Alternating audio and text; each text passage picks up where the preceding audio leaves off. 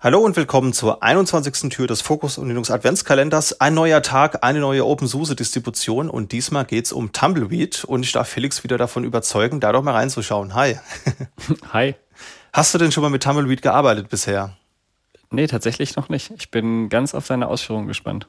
Ja, also ich habe auch lange mich davon ferngehalten, weil ich generell bei dem Thema Rolling Release Distribution so ein bisschen vorsichtig bin, weil ich finde, man assoziiert mit Rolling Release ja immer Bleeding Edge und das muss ja nicht notwendigerweise der, der Fall sein. Hast du schon mal generell mit irgendeinem Rolling Release gearbeitet? Ich habe es zumindest noch nicht als Hauptdistro benutzt, also eigentlich nur am Rand mal, aber sonst eigentlich nicht, nee. Ja.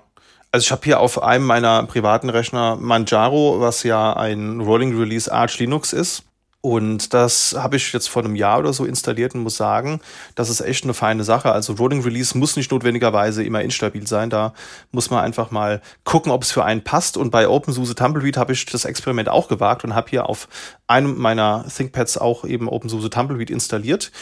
Aber um es mal äh, zusammenzufassen, es ist eben eine fortlaufend aktualisierte Version von OpenSUSE. Ja, also es enthält immer die jeweils aktuellsten Versionen aller Softwarepakete, wobei das Projekt hier angibt, dass es die aktuellsten stabilen Versionen sind. Das heißt keine Nightly Releases, wo nachts irgendwo um 3.40 Uhr eine Entwicklerin noch, eine toll, noch einen tollen Git-Commit irgendwo hingepusht hat. Der landet da jetzt nicht sofort automatisiert am nächsten Tag auf meinem Rechner, sondern es wird dann halt eben sauber getestet.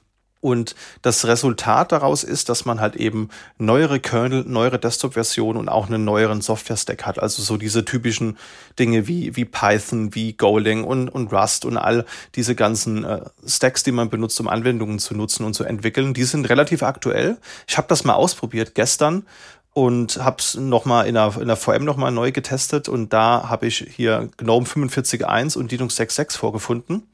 Und ich hatte vor zwei oder drei Monaten mal auf einem der Notebooks das installiert und habe jetzt quasi drei Monate lang nicht mehr Updates installiert. Und das ist ja das, was man sagt, dass wenn man so ein Rolling Release wirklich lange nicht updatet, dass es dann halt eben zu Problemen kommt. Und da muss ich sagen, das war jetzt in meinem Fall nicht so habe eigentlich erwartet, dass ich neu installieren muss, aber hat dann halt seine 1000 Pakete nachinstalliert und aktualisiert und das lief trotzdem weiter. Also das war früher anders. Ich habe früher vor Jahren mal einen Arch Rolling Release gehabt und das habe ich, glaube vier Monate nicht geupdatet und das war danach komplett kaputt. Also das bootete nicht mehr, das hat die Platten nicht mehr gefunden und äh, die Versionen waren kaputt, die GUI wollte nicht mehr starten. Das musste ich dann einmal abbrennen und neu installieren.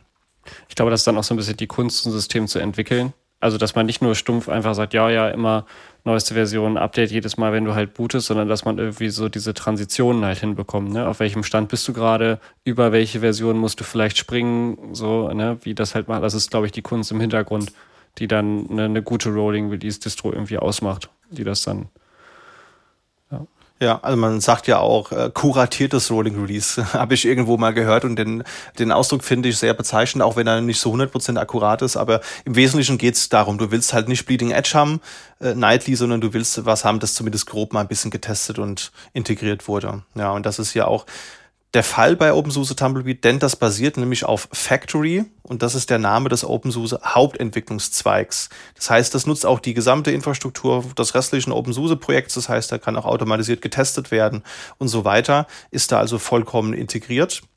Und bei den Updates kann man auch mal festhalten, dass es halt schon so ist, dass man gefühlt alle ein, zwei Tage wieder Updates hat, aber es sind halt kleinere Updates. Es sind dann halt viele kleine Updates quasi, die man im Laufe der Zeit installiert. Und das ist halt ein großer Unterschied, wenn wir jetzt mal gucken. Nehmen wir mal an, ihr hättet jetzt eine OpenSUSE Leap 5.4, ja, und ihr updatet jetzt auf 5.5 dann habt ihr halt auf einen Schlag super viele Updates, die ihr installieren müsst.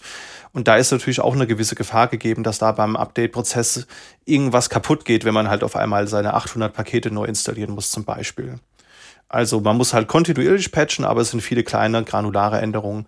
Und wenn man ButterFS einsetzt, kann man da ja auch wieder mit Snapshots arbeiten, um die zurückzuspielen beispielsweise.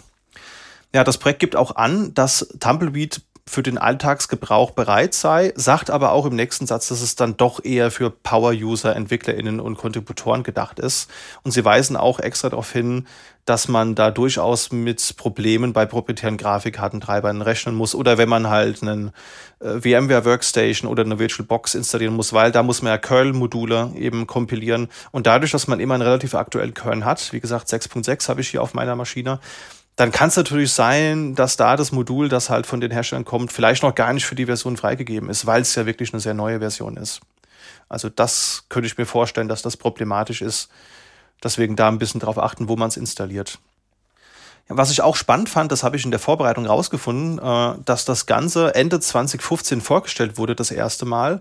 Denn damals wurde eben OpenSUSE aufgeteilt. Es gab nur ein OpenSUSE früher und seit 2015 gibt es eben OpenSUSE Leap, was eben, wie gesagt, das 1 zu 1 Derivat von, von äh, SUSE Linux Enterprise ist, also binärkompatibel dazu ist. Und es gibt eben Tumbleweed, was die Rolling Release Distribution ist. Und das wurde sogar von niemand Geringerem spezifiziert als Greg Crower Hartman, den man auch als Curl-Maintainer äh, kennt. Der hat nämlich zu dem Zeitpunkt in Deutschland gelebt und ich glaube sogar für SUSE gearbeitet, wenn ich es richtig in Erinnerung habe. Das fand ich total spannend, dass es von ihm konzipiert wurde. Ich hatte gerade noch irgendwie so eine fixe Idee, zu einem Workflow, den man vielleicht auch machen kann, wenn man jetzt Entwickler ist und sagt, äh, hey, ich würde schon ganz gerne die neuesten Versionen immer mal testen und will die vielleicht auch nicht extra immer in so eine Sandbox irgendwie installieren. Da könnte man es ja auch andersrum machen und sagen, okay, der Kern meines Systems lebt im Rolling Release quasi, ist immer quasi latest greatest und ich kann dann vielleicht mal eben die neueste Version meiner Sachen mal testen. Aber die Projekte, die ich entwickle, quasi, die freeze ich, wenn ich die anfange Mhm. Also mache die zum Beispiel, eine, also ich habe mich jetzt bisschen verguckt in Toolbox-Entwicklung. das heißt, ich packe die halt in den Container, kann da easy reinjumpen und äh, fixiere da halt die Version der Pakete, die ich halt nutze. Das könnte man halt auch machen. Oder natürlich, man ist eh quasi zum Beispiel bei Python-Entwicklung oder halt bei anderen Sachen, friert man die Version seiner, ähm, seiner Libraries eh ein in der Venv oder so. Das ist natürlich auch, ja.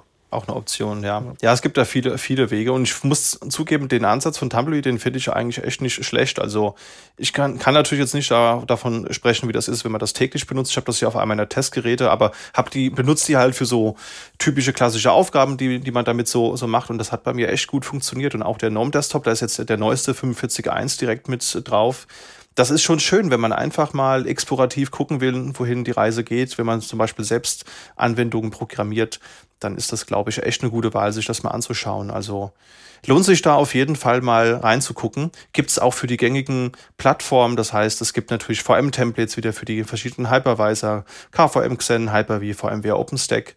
Gibt Live-Medien mit dem GNOME KDE oder XFCE Desktop. Man kann natürlich sich auch einen anderen Desktop installieren. Da muss man dann halt eben ja, sich die, die nackte Version ohne GUI installieren und dann den Desktop nachziehen. Da gibt es auch weitere Desktops wie Cinnamon beispielsweise und ich glaube, einen Sway habe ich auch gesehen. Es gibt die ISOs für x86 da, für 64 und auch 32 Bit. Da war ich ein bisschen verwundert, dass die das noch supporten. Machen die anderen Distros nämlich nicht mehr so gerne. Für ARM64, für IBM Z, Linux One und PowerPC gibt es allerdings auch Images. Also man kann, wenn man will, auch OpenSUSE Tumbleweed auf dem Mainframe fahren, um da seine Anwendungen für die nächsten SLES-Versionen zu verproben. Fand ich auch ganz spannend, dass es da anscheinend einen Use für gibt. Und ansonsten sind die Anforderungen da relativ gering. 2 GHz CPU werden ähm, benötigt. Man hat hier einmal 2 GB RAM, die man haben sollte, und 40 GB Platte, aber das ist, glaube ich, heutzutage nicht mehr so ein Thema.